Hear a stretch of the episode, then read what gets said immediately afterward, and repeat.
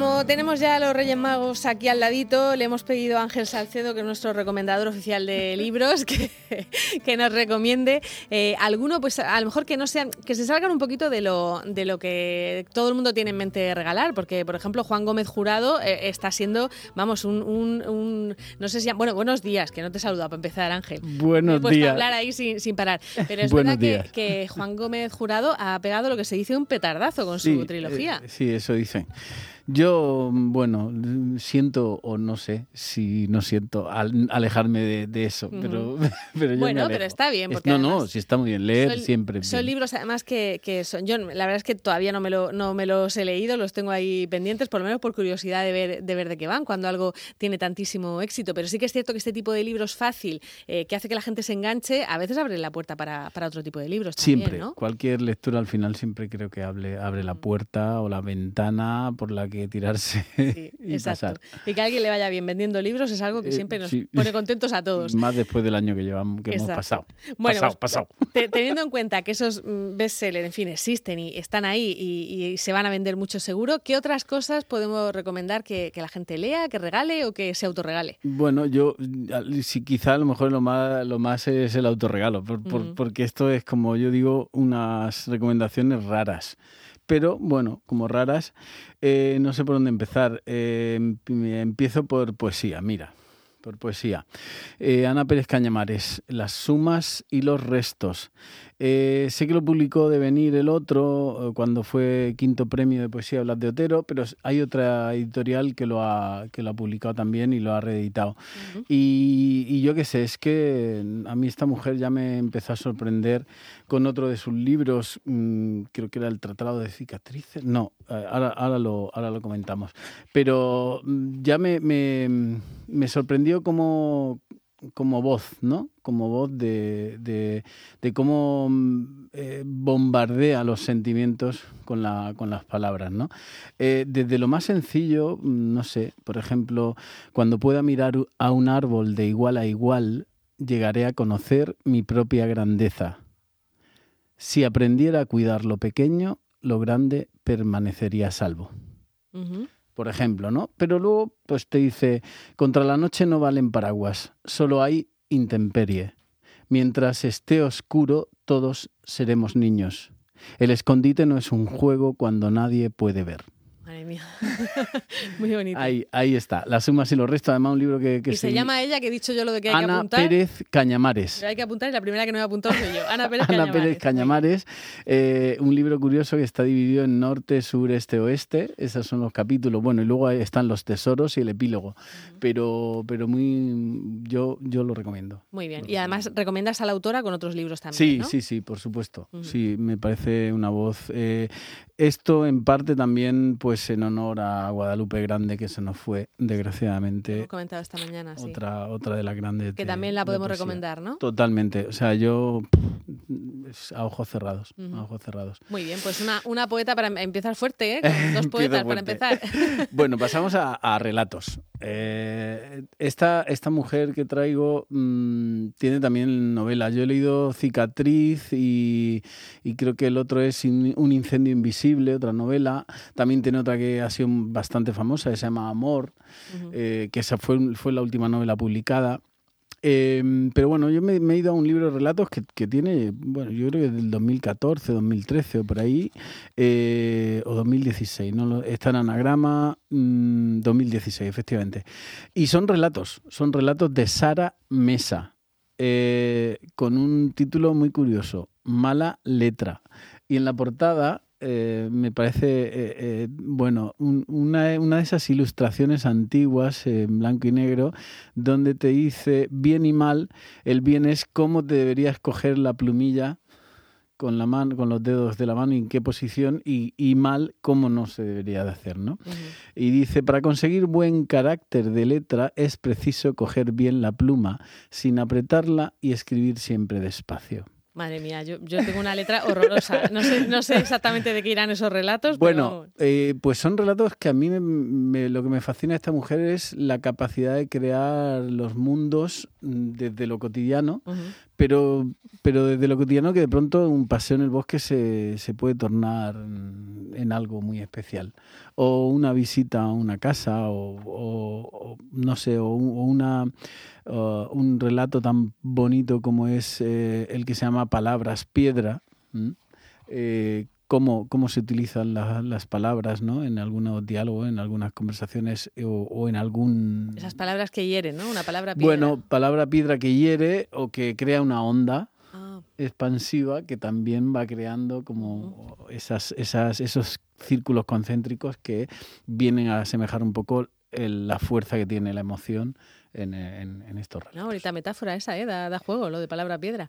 Bueno, pues Sara Mesa también es, es, muy, muy recomendable, no solamente este de mala letra, sino, sino cualquiera de sí, ellos. Sí, eh, Cicatrices yo lo, también lo recomiendo. Cicatriz, perdón. Y El incendio invisible es una, es una distopía muy curiosa. ¿Sí? Sí, sobre una ciudad, está todo basado en una ciudad que parece que, que, que por la que ha pasado algo que no se Tiene esa forma de escribir que te remueve un poco, ¿no? Que te sí, deja remueve, eh, te lleva a un, un, paraje en esa ciudad que está como desolado, eh, donde viven seres aislados y uno en un antiguo hotel que está casi ya cerrado, pero que se mantiene ahí a duras penas. Eh, es curioso y, bueno, y pensando ahora en lo que hemos pasado, este libro evidentemente es anterior, pero tiene una vuelta de Pero viene bien, ¿no? Vale, pues Sara Mesa nos la apuntamos porque además es una de estas voces de mujer española, en fin, que, merece la pena que, reivindiquemos. ¿Quién más? Bueno, pues eh, un escritor nacido en Ribadesella, eh, muy joven, John Bilbao, eh, que bueno, yo, yo leí El silencio y los crujidos. he, leído por ahí que, el, que, el, que lo nombran como un libro de tres novelas cortas. También pueden ser relatos, tres relatos largos. El de Silencio y los Crujidos a mí me, dejó impactado por, por, la forma que tiene de, narrar, de escribir eh, y además de, contar tres cosas tan diferentes. Mm, recuerdo las imágenes totalmente como si las hubiera vivido de un, de un ermitaño que se sube en una columna a, hay una especie de aceta y, le van pasando cosas, ¿no? Eh, pero lo que traigo hoy es eh, su última novela, artefacto o, lo que se pueda llamar eh, Basilisco. Una novela que podría estar cercana a un western extraño, no, no en la línea de Meridiano de Sangre, de Coman McCarthy, porque es otra línea, pero bueno, es un, curioso, una mezcla curiosa que te remueve porque te lleva a un, a un paisaje como, como California, un ser que tiene que, un personaje tiene que ir a vivir y se cruza, bueno, no sabemos muy bien cómo, no quiero adelantar cosas, pero con un personaje que que tiene más de 100 años y que es un, tal basilisco que fue una especie de pistolero extraño. No sé si ha tenido algún premio, pero la, había oído mencionar, ¿no? sí, se ha, llevado, se ha llevado algún premio, eh, pero no solo esta, sino también los otros libros de los que de los que hemos hablado también, también se han llevado. Venga, pues apuntado John Bilbao como una voz también de las que hay que tener en cuenta. Em, ¿Cómo vamos de tiempo? Bien, bien. Bien, vale. Entonces, mira, vamos a meter eh, un libro mm, de la realidad, de la realidad más aplastante. Se llama Asamblea Ordinaria, Julio Fajardo Herrero, un escritor bastante, bastante joven también. Em, nació en Tenerife, vive en, vive en Barcelona, trabaja como editor, como traductor, y este, esta novela nos lleva un poco, eh, yo, eh, bueno, podemos decir que, nos lleva a todo el periodo de la crisis del 2008, pero que, desgraciadamente no, deja de ser este, este periodo. Sí, no, no nos hemos, hay, hay quien dice que aún no nos hemos recuperado de esa cuando vamos ya por otra. Por eso, entonces creo que es muy actual y, y muy, muy, como muy natural, ¿no? Son tres historias que se van entre, entrelazando.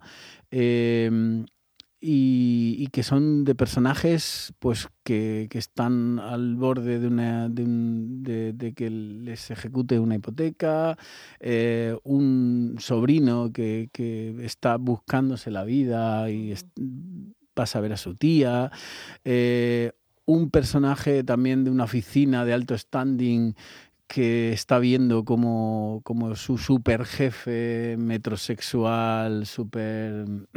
Ahora lo estás contando, me lo he leído. ¿ves? Empieza uno ya con Alzheimer, ¿eh? con estas cosas. Sí, y, sí, y me parece que, que, que, nos lleva a un sitio uh -huh. muy, muy actual. Estuvo en el premio Mandarache, si no me equivoco, ¿verdad? Sí, sí. sí. Es, es, una novela que está, está muy bien. Y sí. yo creo que, que, mezcla esos personajes que, que, todos, desgraciadamente, a lo mejor por conocemos. H por B, conocemos, tenemos al lado, somos amigos o incluso somos unos de ellos.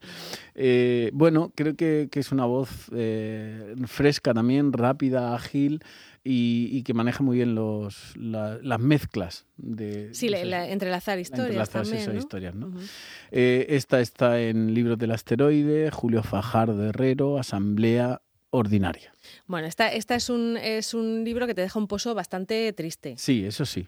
Eso hay que decirlo, ¿eh? Bueno, digo porque hay, hay, quien dice, no, yo en el 2021 solo no, quiero... Sí, bueno, la realidad... Yo estoy terminando de releer La Peste y, y he de decir que... que que da miedo, ¿no? No, me ha fascinado, me ha fascinado la forma en la que dice, bueno, este señor vivió el año pasado. Aquí. Ya, ya, lo dice todo el mundo. Yo la verdad es que no he leído La Peste, pero dice todo el mundo que, que parece como si estu que estuviera totalmente actual, ¿no? Pero, pero con una fuerza y evidentemente con el, con el saber hacer, el savoir-faire de, de Albert Camus, que, que, nos trae, bueno, pues también una reflexión filosófica, psicológica, uh -huh. y es que parece que, que, que, está prácticamente haciendo un, un recuento, un recuento de, de, todo lo que hemos vivido. Y no es, no es un libro muy extenso, si no, no, no, no, no, no es extenso. O sea, que es no. un clásico de estos que se un puede Un clásico que además releer, yo creo que hay que leer junto con, evidentemente, el extranjero de él también, pero también hay un librito curioso, pequeño, que es El mito de Sísifo,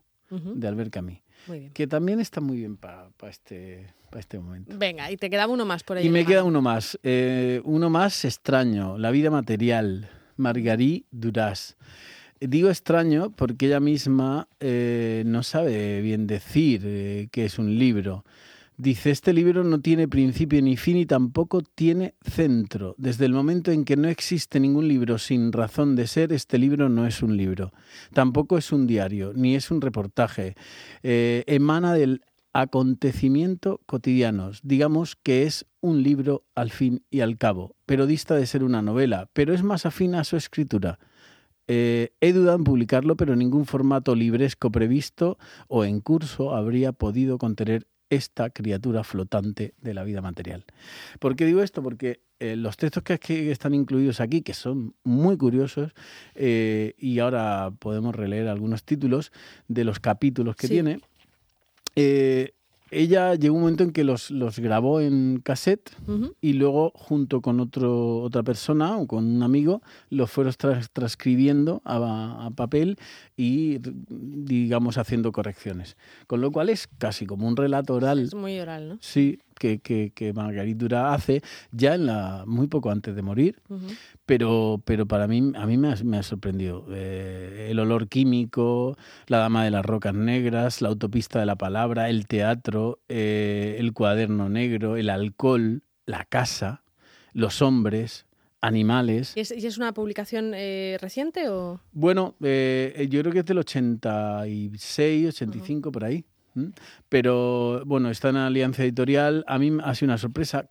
Curiosamente llegué a ella, a ella también de una forma muy rara. Uh -huh. Porque yo escuché un texto de Pablo Mesíez en Instagram, me llamó mucho la atención el texto, eh, me puse a indagar y me aparece una referencia de Jean, que fue la última pareja de Marguerite Duras, que tenía 30 años eh, uh -huh. menor que, menos que ella, que estuvo un año entero escribiéndole cartas. Marguerite Duras no le contestó hasta que al año y pico dijo, venga, vamos a tomar un café, se enamoraron. Vaya historia y, también. Claro, y de ahí fui a la novela que Jean, que Jean cuen, donde Escribe cuenta el esa amor, relación, ¿no? ¿no? Esa relación que se llama Ese amor eh, está en Tusquet. Y claro, me di cuenta que no era el texto que ya había leído. Ajá. Con lo cual al final Tuviste llegué que ir a esta aquí porque hay una parte que se llama Las cartas, que donde está el texto que, que ya había escuchado y que me fascina. ¿no? La vida material de Margarita Durá me parece, e, eso sí, es a veces es muy incendiaria. Uh -huh.